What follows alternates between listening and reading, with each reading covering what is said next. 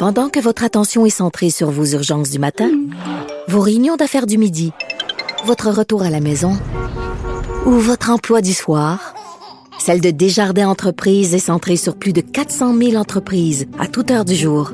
Grâce à notre connaissance des secteurs d'activité et à notre accompagnement spécialisé, nous aidons les entrepreneurs à relever chaque défi pour qu'ils puissent rester centrés sur ce qui compte, le développement de leur entreprise.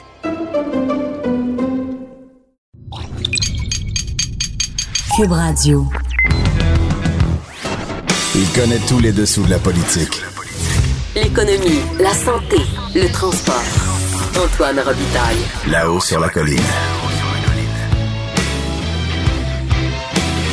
Cube Radio. Bon mardi à tous. Aujourd'hui à la haut sur la colline, le français de Peter McKay est-il si mauvais? On en discute avec un député du Québec qui le soutient, Pierre Paulus, député conservateur de la circonscription de Charlebourg-Haute-Saint-Charles. Et il y a un code d'éthique au Parti libéral. Ben oui, il y en a déjà un. Et c'est l'ancien ministre euh, des Transports et ancien policier Robert Poetti qui l'a écrit. On revient sur cet épisode avec lui. Mais d'abord, mais d'abord, il y a un compteur avec nous en studio.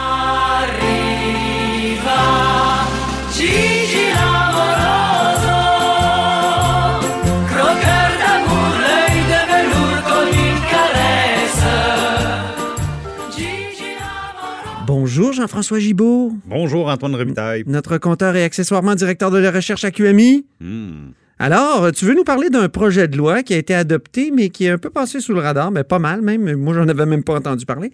Et qui permettra de combattre une certaine malhonnêteté, entre autres, dans le monde immobilier.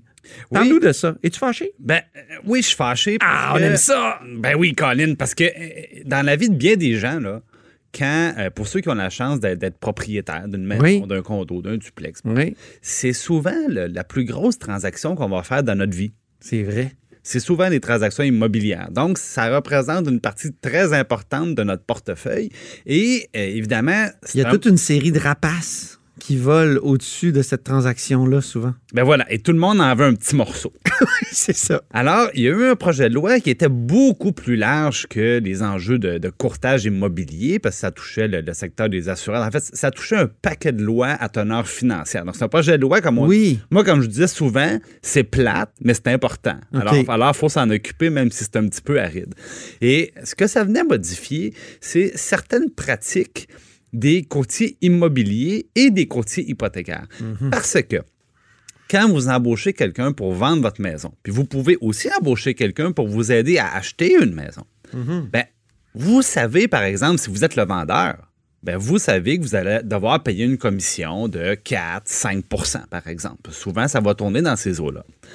Mais ce que vous ne savez pas tout le temps, c'est que quand votre courtier immobilier vous a glissé là, la carte d'affaires là, d'un, d'un courtier hypothécaire là, de l'institution financière du coin, ben, ce que vous ne savez pas, c'est que ça vient avec une ristourne. Alors, le courtier hypothécaire. C'est-à-dire que lui reçoit une ristourne de ben, celui qui a glissé la carte. quand vous vous présentez, par exemple, euh, dans cette institution financière-là, puis vous dites à la personne, vous dites, ben, moi, je vais avoir euh, un tel, M. Robitaille, là, parce que ben, j'ai eu sa carte par mon courtier. Ben, lui, le courtier, il dit, ah, très bien, il dit, euh, le- le- je vais envoyer une petite commission à celui qui m'a référé. Donc, c'est des systèmes de référencement comme ça. Et là, le projet de loi venait faire en sorte que euh, on ne pourrait pas avoir des espèces de commissions cachées, de ristournes cachées, qui, à quelque part, ou ultimement, sont payées par qui? Ben, sont payées par les consommateurs, évidemment. Ben, ça. Donc, moi, je trouve que c'est une bonne chose. On assainit les pratiques. Ben oui, pourquoi t'es fâché alors? Ben, je suis fâché parce que pourquoi s'arrêter en si bon chemin? Ah. Parce que dans ce métier-là, puis en passant, je veux pas toutes les passants de l'autobus. J'en connais moi-même des courtiers très dévoués. Ça travaille le soir, la fin de semaine, ça gagne chacune de leurs scènes. Ouais. Mais comme dans toute chose, il y en a plusieurs, il y en a des meilleurs que d'autres. C'est ça. Et il y a des pratiques là-dedans, je pense, qui doivent être encadrées. Par exemple, il y a des systèmes de référencement pour les inspections de maison. Sauf Ah. que l'inspecteur, là, on Ouais. veut qu'il soit neutre, c'est-à-dire Neutre et indépendant. On veut qu'il travaille pour nous. Si on paye un inspecteur, on veut qu'il donne le, le- le véritable portrait d'une maison. Ben oui. Mais Faut qu'il soit nommé aux deux tiers de l'Assemblée bon, nationale. sauf que si c'est l'agent immobilier qui me l'a référé, Ouais. puis qu'après ça, lui, il donne un petit montant à l'agent immobilier pour qu'il continue à lui envoyer des clients, ben, est-ce qu'il y a intérêt à dire, ben, la maison, c'est un citron, elle est tout croche, le trou est cool? Ben non. Ben non, il y a intérêt à nourrir le système. Même affaire pour les notaires. Moi, là, ça m'est arrivé tous ces cas-là. Euh, J'ai vu des courtiers me suggérer notaire, inspecteur, courtier hypothécaire, et tout en m'avouant, après, après quelques questions avec un petit sourire, qu'évidemment, c'était pas gratuit. Que c'était des systèmes de référencement qui étaient, qui se faisaient tout le temps contre un certain montant, contre un certain pourcent. Une manière d'augmenter sa rémunération sans que le client le sache nécessairement. C'est ça. Et d'ailleurs, moi, je pense que l'ensemble de la rémunération des courtiers hypothécaires pourrait faire l'objet d'une grande discussion au Québec. Est-ce que c'est normal que ces gens-là soient payés au pourcentage? Pourquoi, comme à peu près n'importe quelle personne qui est en commerce dans la vie, les gens ne sont pas payés pour les gestes qu'ils posent? Je veux dire, si tu travailles dans les médias, ben, on est capable de dire, dans le fond, euh, si tu veux avoir une publicité de pleine page dans un journal, ça coûte tant. On va pas dire, ben, par exemple, de moi euh, 0,3% de tes ventes.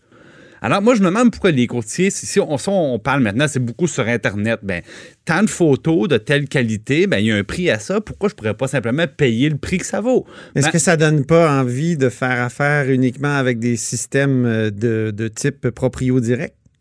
ben, il y en a beaucoup de gens qui le font.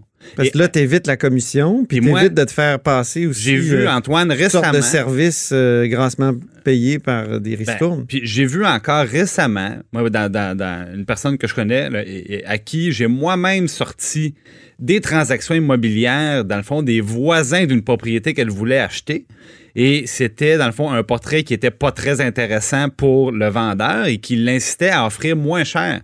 Ben, le courtier ne lui a pas montré parce qu'évidemment, il diminuait d'autant ses chances de faire une vente. C'est Parce ça. que lui, il est payé au pourcentage du prix de la vente. Ça va Alors, bien? encore une fois, s'il était payé simplement pour les services qu'il rend, C'est ça. ben, il n'y aurait pas intérêt à faire ce genre de choses-là. Et ça se limite pas aux courtiers quand on parle d'acheter ou de vendre des condominiums et des maisons. Par exemple, quand on achète des condos, et c'était Radio-Canada qui en parlait un matin avec beaucoup de justesse, il y a beaucoup de promoteurs, puis là, on met le nom de l'entreprise que tout le monde connaît, puis là, on dit, ben, on, est en train de construire une nouvelle tour à condos, si vous voulez acheter, dans le fond, sur plan, il y a des rabais, blablabla. Ce qu'on ne remarque pas tout le temps, des fois, c'est que rendu chez le notaire, le- le- le- le nom du vendeur, c'est drôle, hein? Une compagnie à numéro. Ah! Mais pourquoi c'est pas pourtant le constructeur que je connais bien puis qui fait de la publicité? Pourquoi c'est une compagnie à numéro? C'est parce que souvent, ils vont créer une nouvelle compagnie pour chaque projet. Elle dissoute après. Puis quand le projet est terminé, la compagnie est dissoute. Alors après ça, bonne chance pour les recours. Si jamais, par exemple, il y a des vestes cachées, s'il y a des, des choses qui n'ont pas été complétées. Donc, il y a beaucoup de choses à faire dans le monde de l'immobilier Ben, pour amener pense- un peu plus d'honnêteté. Donc, le, pro- Donc, euh, le projet de loi était. Le projet de loi, c'était quel numéro? C'était 141. Le projet de loi 141 est insuffisant. Ben, il, touchait à ça comme à beaucoup d'autres choses, une espèce d'omnibus, c'est-à-dire une espèce de, de gros bouilli législatif. Mais bon, il y avait un aspect qui était, qui était intéressant. Je pense qu'il y aurait de la place pour aller beaucoup plus loin pour protéger les consommateurs quand on parle d'acheter une propriété. Parce que je reviens à mon postulat du départ, c'est souvent la plus grosse transaction qu'on a dans notre vie. Je pense qu'on pourrait être mieux protégé. Merci le compteur d'avoir euh, mis l'accent sur ce projet de loi 141 qu'on- qui est un- qui est bon, c'est plate, mais c'est intéressant. Non, c'est Ben, plate, mais c'est important. C'est plate, mais c'est important. C'est plate, mais c'est important. C'est ça, c'est ça. En anglais, on dit interesting but boring. Exact. Ou boring but interesting. Là, tu parles anglais, là. Oui, je sais. Ouais. Oui, bon, OK. À demain. Pendant que votre attention est centrée sur vos urgences du matin, vos réunions d'affaires du midi, votre retour à la maison ou votre emploi du soir, celle de Desjardins Entreprises est centrée sur plus de 400 000 entreprises à toute heure du jour. Grâce à notre connaissance des secteurs d'activité et à notre accompagnement spécialisé, nous aidons les entrepreneurs à relever chaque défi pour qu'ils puissent rester centrés sur ce qui compte, le développement de leur entreprise.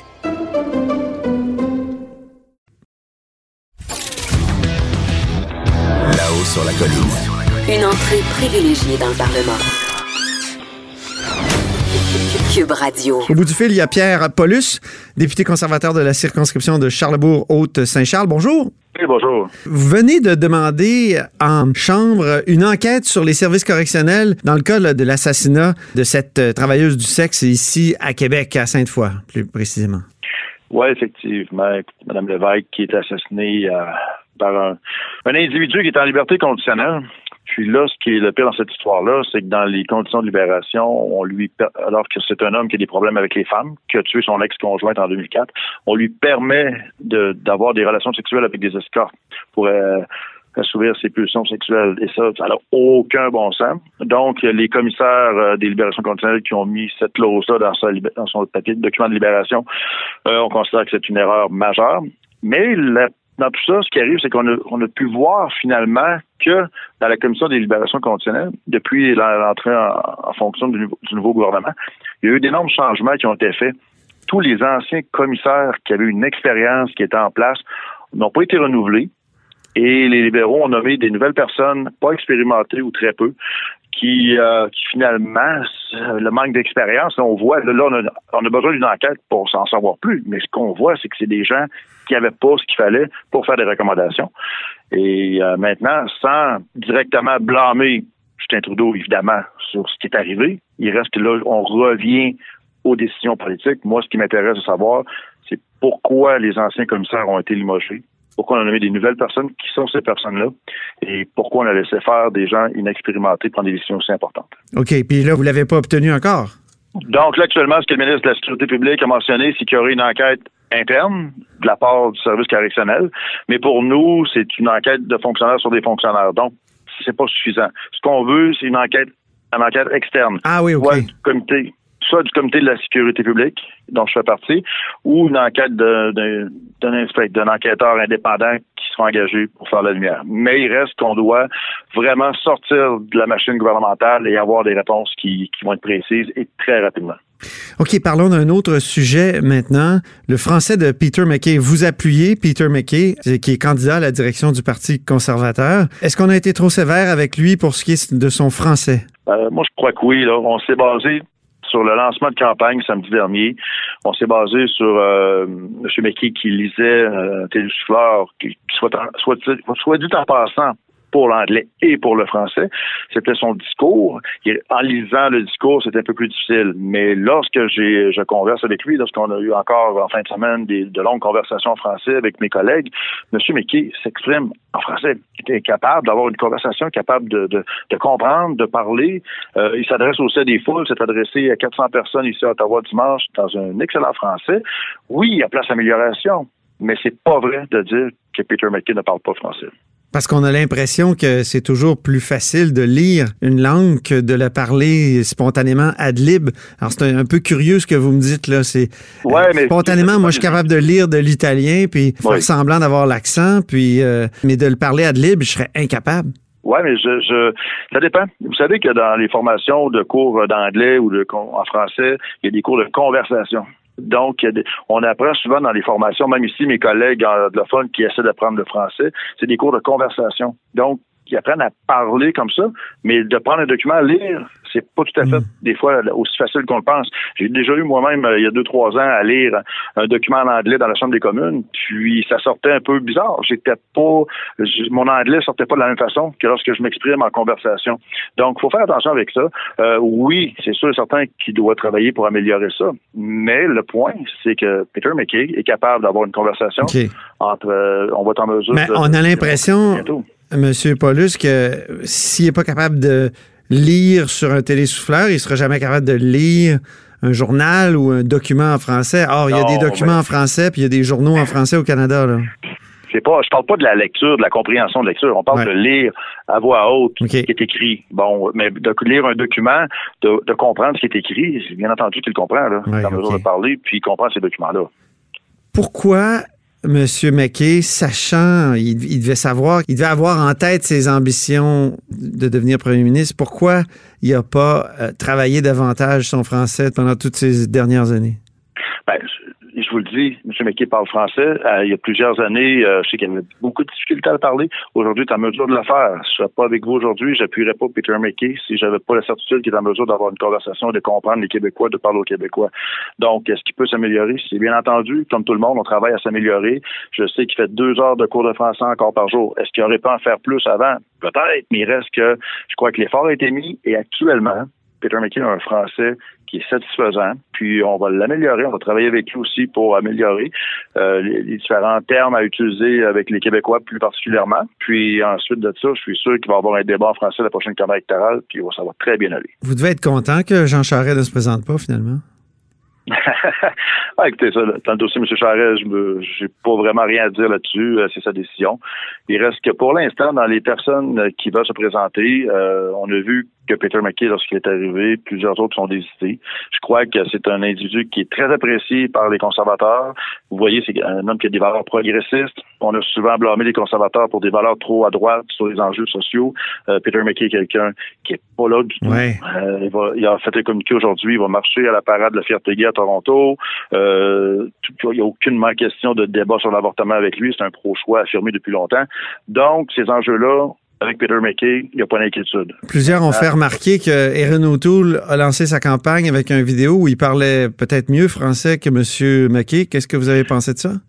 Ben, écoutez, ça, je peux, je trouve ça un petit peu rigolo parce qu'on de faire une vidéo, si on enregistre, qu'on se trompe, on peut recommencer le nombre de fois qu'on veut pour être sûr d'avoir un, de pas faire de faute. Donc, même à ça, je trouve que le français est quand même, bon, euh, correct, mais comme je vous dis, il a pu recommencer plusieurs fois pour être certain que ce soit le plus parfait possible. Ah, il y a eu du montage. ben, c'est sûr, certain. On fait une vidéo, on fait du montage, on se reprend jusqu'à temps que ce soit bien. Euh, lorsqu'on est devant une foule, il y a 400-500 personnes, la nervosité, tout ce qu'on veut, ben, Peter McKay a eu le courage de le faire. Monsieur Otto, lui, a préféré faire des petites vidéos où on peut s'assurer que ça soit bien fait. Donc, euh, ben, on a hâte de l'avoir en entrevue, Monsieur McKay, en tout cas. Ben, ça va venir très bientôt. On s'en okay. Très bien. Merci beaucoup, euh, Pierre Paulus. Salut. Député conservateur de la circonscription de Charlebourg-Haute-Saint-Charles. Pendant que votre attention est centrée sur cette voix qui vous parle ici, ou encore là, tout près ici, très loin là-bas, ou même très, très loin, Celle de Desjardins Entreprises est centrée sur plus de 400 000 entreprises partout autour de vous. Depuis plus de 120 ans, nos équipes dédiées accompagnent les entrepreneurs d'ici à chaque étape pour qu'ils puissent rester centrés sur ce qui compte, la croissance de leur entreprise.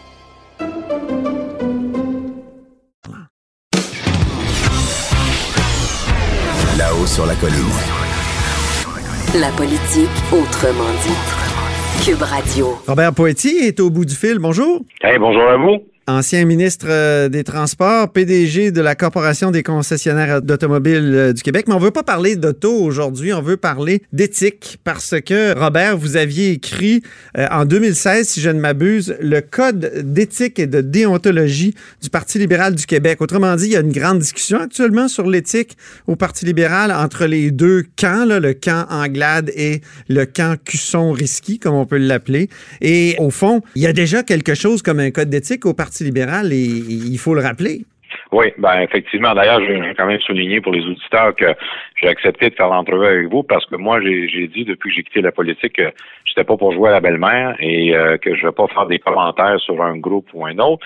Cependant, dans le cas-ci, quand on m'avait expliqué qu'il s'agissait du code d'éthique, mais ça, pour moi, c'était un mandat directement j'ai eu de M. Couillard lorsque il est venu à la tête du Parti libéral dans les, en fait, après l'élection de 2012, euh, en lui 2013 quand il est arrivé. Donc, on a travaillé presque un an sur ce dossier-là. Donc, oui, il m'avait demandé de, de créer un code d'éthique et de déontologie pour le Parti libéral. D'ailleurs, je veux souligner qu'à ce moment-là, il faudrait peut-être voir aujourd'hui, mais à ce moment-là, il n'y a aucun parti politique au Canada qui a un code d'éthique. Évidemment, mhm. souvent, c'est régi par le code d'éthique de l'Assemblée nationale, des députés, le code d'éthique du Conseil exécutif quand vous êtes ministre, mais c'était beaucoup plus large que ça. Et il y avait euh, cette, euh, cette commande-là qui m'a passé. J'ai travaillé avec des gens brillants, un conseiller politique, je me rappelle Samuel Murray, qui avait regardé, et je lui avais demandé de regarder à travers le monde ce qu'il y avait, pour trouver ce qu'il y avait de mieux, pour se doter, nous, le Parti libéral, d'un code d'éthique et déonto. J'étais un peu surpris d'entendre Mme Risky à un moment donné dire que, tout ça c'était bien vieux, puis que y avait, y avait, ça planait sur le parti euh, euh, quelque chose qui, qui ne touchait pas l'équipe, des gens avec qui pourtant elle est assise tous les jours à l'Assemblée nationale euh, qui sont encore là. Donc, on a eu une légère discussion là-dessus, mais qui n'a pas été très longue. Mais ce code-là est toujours vous Êtes disputé, je pense, là-dessus. Vous êtes un peu... Euh... Non, c'est pas disputé. Moi, comme j'ai dit, je, je, je, fais plus de politique.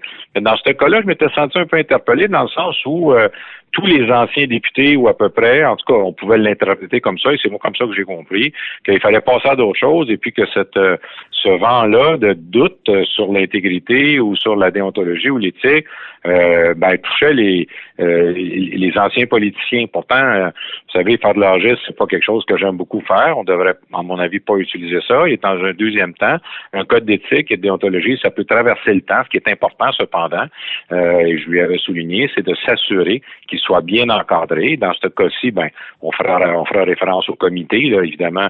Euh, oui, c'est ça. Il y a, avec le code d'éthique, il y avait la création d'une structure, puis euh, de toute une procédure. Puis la structure, c'était qu'il y avait un comité d'éthique euh, au sein du Parti libéral euh, du Québec. Mais, mais complètement. Alors pour moi, euh, j'ai accepté le mandat. Samuel Murray, qui avait travaillé avec moi comme conseiller politique, a fait tout un travail et d'autres gens aussi également de l'équipe.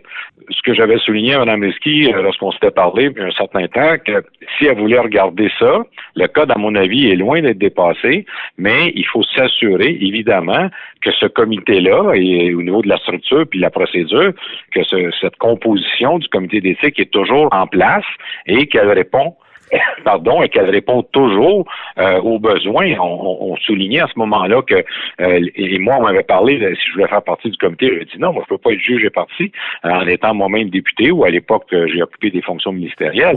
Donc, on demande une, personne qui a occupé au sein du Parti libéral soit un poste d'importance, directeur général, président du parti, un membre du barreau du Québec, un professeur ou un chercheur ou un expert en matière d'éthique. Puis on avait demandé aussi une personne qui avait une connaissance spécifique dans le contexte duquel aussi une personne fait, fait l'objet d'une plainte dans un dans une sphère d'activité politique, quelqu'un qui connaît son travail peut se faire partie de ce, comité-là. Et c'est ce comité-là qui peut parler après ça ben, euh, d'une sanction ou de ou d'une analyse globale. Ça, pour moi, elle a raison en ce sens que ceci doit être toujours, et je ne sais pas, euh, mais doit toujours être en place.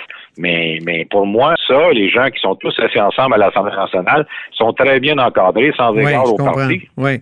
Mais euh, pourquoi à l'époque il fallait se doter au Parti libéral d'un code d'éthique? Ça veut dire parce qu'il y avait des espèces de, de doutes qui subsistaient au sujet de l'éthique du Parti libéral après les années Charest? Je ne le dirais pas de cette façon-là pour une nuance. À l'époque, M. Couillard m'avait dit, au niveau des députés, il y a déjà euh, le code d'éthique de l'Assemblée nationale. Ils sont déjà très bien couverts par ça.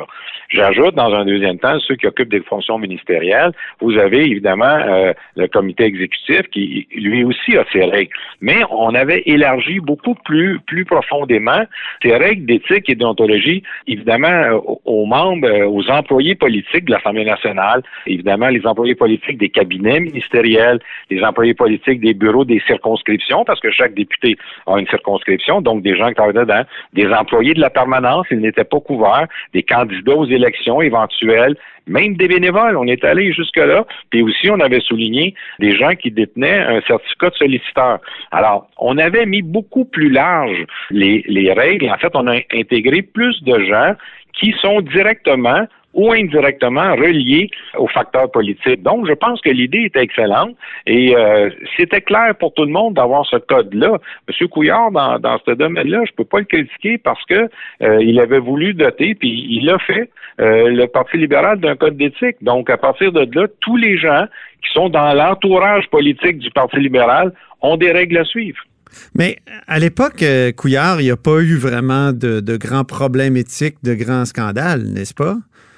Non, ben moi, vous savez, l'éthique, la déontologie, on est toujours porté à penser que ce sont les choses les plus graves, mais moi, à l'occasion, les gens savaient que je travaillais là-dessus, les gens savaient que mhm. euh, on l'avait écrit, puis on l'avait. Puis, mais, mais M. Couillard avait eu toutes sortes de mauvaises fréquentations. Euh, que, que ah, ce soit le patron du, du CHUM, euh, Arthur Porter, que ce soit euh, euh, tu sais, toutes sortes de personnalités comme ça, là, Marc-Yvan Côté.